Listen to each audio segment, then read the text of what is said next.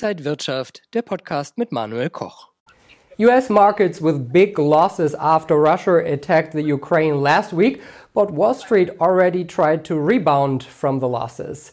How should investors navigate through the crisis? This is the IG Trading Talk, and I'm Manuel Koch. And joining us are Salah-Eddine Bouhmidi, he's the head of markets at IG. Today he's at the Euronext in Amsterdam. And also joining us is Peter Tuchman. He's the Einstein of Wall Street, over 35 years on the floor of the New York Stock Exchange, guys. So good to see you. Good to see you guys. Great to see you. Uh, Peter, we saw the losses last week. Markets are already trying to stabilize. What's the bigger problem? The war, or is it maybe the fear of higher inflation, higher prices for gas and oil? And yeah, maybe that the US central bank, Fed, has to react faster in this case. So, look, there are a lot of moving parts. Uh, great question. It's a complicated answer there are a lot of moving parts going on in the market right now. Let's be clear that the first seven weeks of 2022, if we've learned anything, is that volatility is here to stay. That finally, after being on the menu for three, four more months, the story about the taper and the interest rate raises, you know, which we've heard about before, but for some reason the market has not chose to engage until 2022, are definitely things that are catalyzing the whole situation. Obviously, once again, uh, involved in, in the in the geopolitical global crisis with Ukraine and the uh, Soviet Union. So, look, I'm not really sure which story is the hardest to do. The invasion of the Ukraine, which did happen last week, we're not sure what the outcome will be. But clearly, there is an old Wall, Wall Street adage: is that the anticipation of a geopolitical crisis or confrontation is basically the time to sell. And once the bombs start to fall, basically the market's anxiety is no longer warranted and it's time to buy the market back. And as we saw last week, that it's sell the rumor, buy the news in anticipation of the longest imminent invasion believe in history. Once the attack actually commenced, the market it seemed to have rebounded. Is it going to carry on? I'm not sure.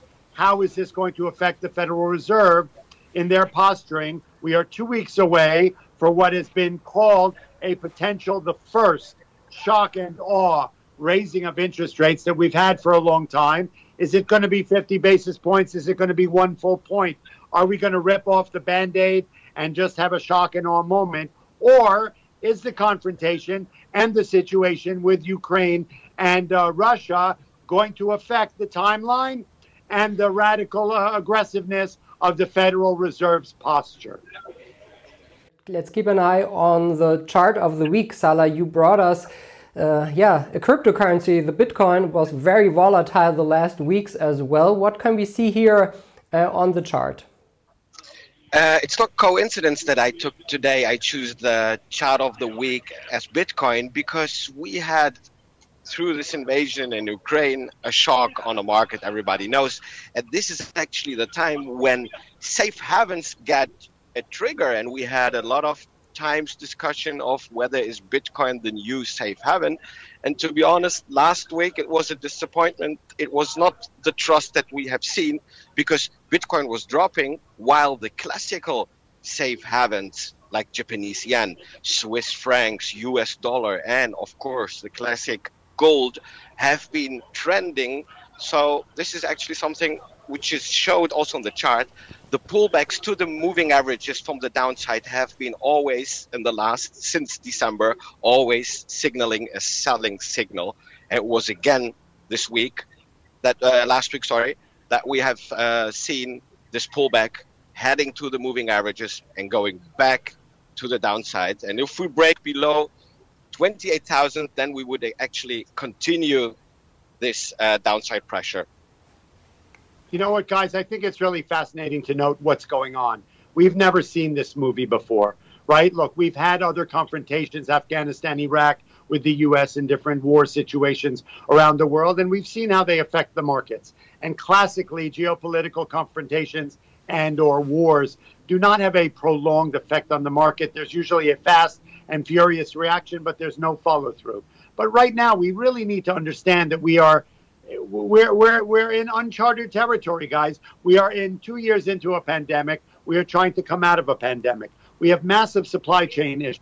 We've got massive inflation in the U.S. We've got a confrontation with Ukraine and uh, uh, and and Russia, the largest one of the largest powers in the world. We've got surging oil prices coming into hundred dollars. We've got the the Chinese government standing behind Russia to a certain extent. Although we did see last Friday that President Xi did sort of separate himself from the situation because he has his own story going on with Taiwan. And I'm not sure he really wants to be in bed with Mr. Putin about that, that could affect his relationships with the rest of the economies of the world.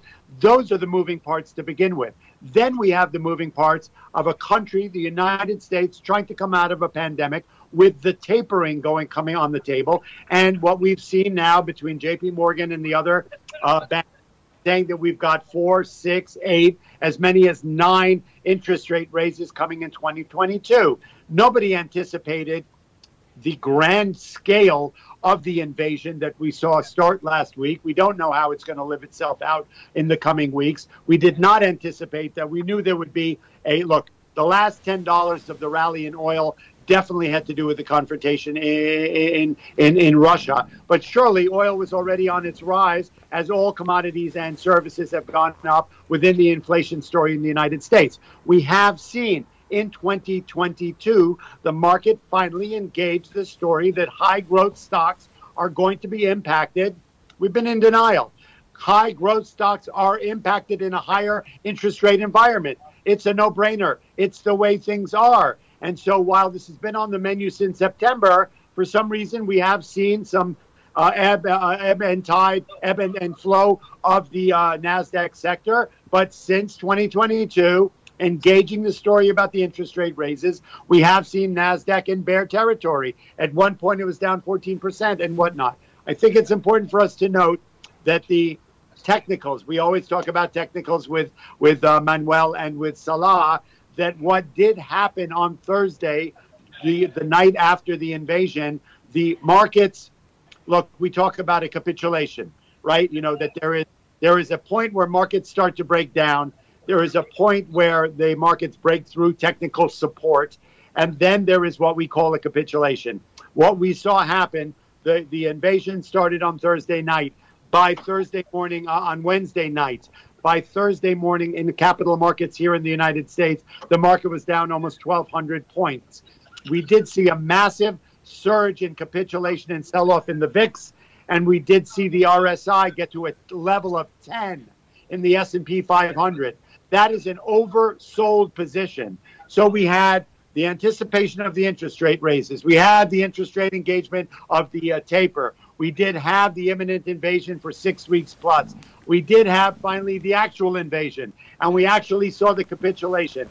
And when that happened, you do see the buyers and the bull, the bulls come into the marketplace. We de- we did see that happen on Thursday. We de- did see it follow through on Friday. And guys, this is an extraordinary time.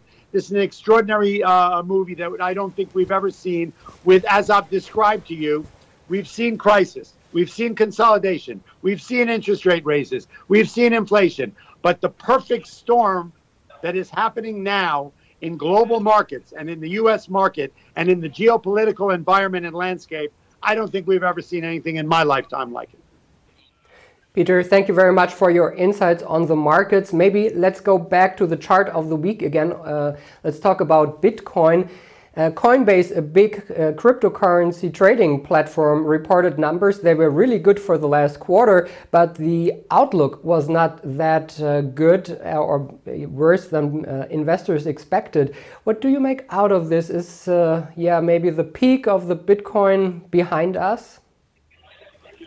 Are you asking me the question? yes, sir. You know, look, I'm fascinated by.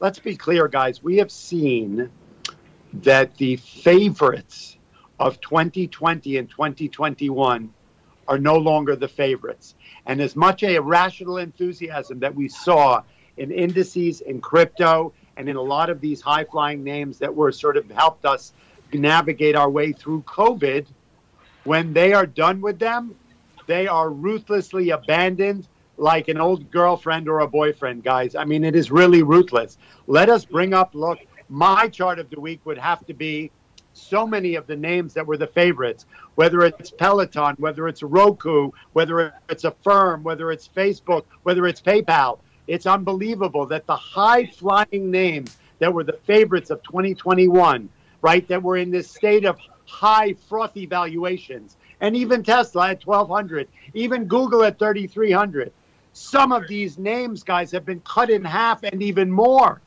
right? And it's fascinating. We saw it with Coinbase. We saw it with crypto. People could not get enough of Bitcoin at 69,000, but at 28 and 35,000, you're wondering where do you go with these things, right? Affirm was a stock trading in the couple hundred dollars is now trading below that. You have Facebook, which was obviously one of the great favorites and whatnot, is was got down to 209, got down to 190 on Friday and Thursday and Friday of last week. PayPal, one of the great recommendations of our friend Mr. Cramer, has gone down 100 points over the last two weeks. So, you know what? Look, it, this market does not take any prisoners. Technical analysis, once again, is the greatest defense against the volatility. When they love them, they love them, they love them to death. They love them, you know, it's a bar of chocolate and a dozen roses. But when they don't like them anymore, this market is ruthless you get cut off. It is a divorce. You don't get any money. Goodbye and good luck. I never want to see you again. So it's amazing. Coinbase, look, we also see that price action is the ultimate determinant in the entry and the exit point in a stock, guys. And even though Coinbase did beat on earnings, the guidance is a big factor of the narrative that goes on. We've seen that in a number of names. But you have to realize, though, too, guys, that there's the expectations and there's the reality. I'm not there. Look, a lot of these companies are have a lot of difficulty predicting the earnings and predicting the guidance in a world that has COVID, that has Omicron, that has global uh, uh, geopolitical uh, wars going on. We've got so much going on, guys. And so for me, and I know a Salah too, technical analysis is the only defense against this, guys, that you can come out, you can have a company, we've seen it time and time again, beat on earnings, beat on guidance, they come out and they go down 50, 50 points, right? This is not your grandfather's stock market. When they don't like them, or, you know, there's a lot of different players in the game. We can have a company beat on earnings, beat on guidance, come out and go down 50 points. I don't understand it. I am forever a student of the market, guys. I think this is a big learning curve right now.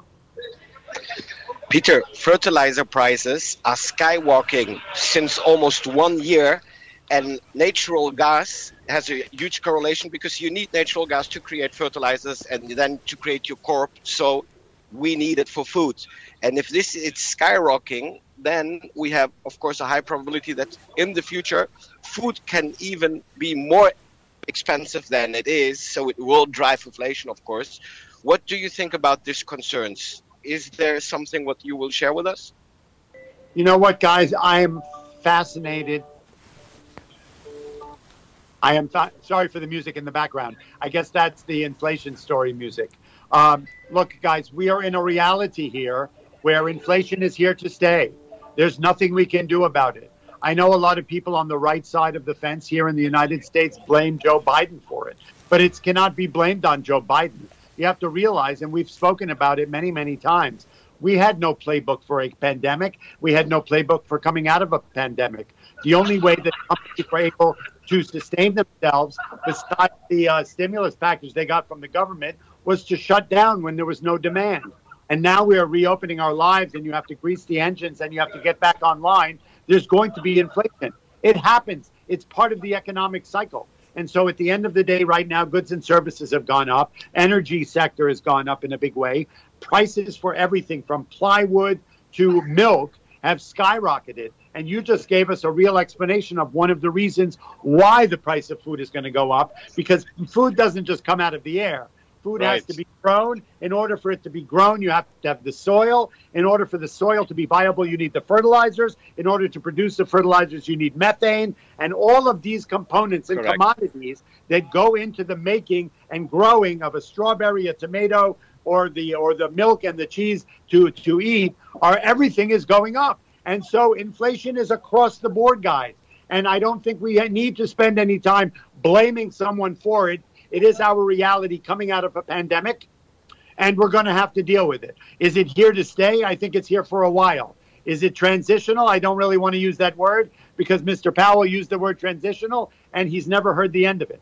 So, right now, the price of goods and services have gone up. It's a function of a world coming out of a pandemic. We've never gone through this before. It is here to stay. Everybody has to hunker down. Everyone has to get, get up and go back to work. In the United States, we have a labor force that are quitting jobs in a record period of time. We have a labor force where there's a huge demand. People are willing to pay more for the labor force. People need to get up, put on their big boy pants, and get back to work so they can make a little more money, getting paid a little more per hour, and be able to afford the life to support their families the way they are. It's just our reality now, guys. We we didn't we don't like it.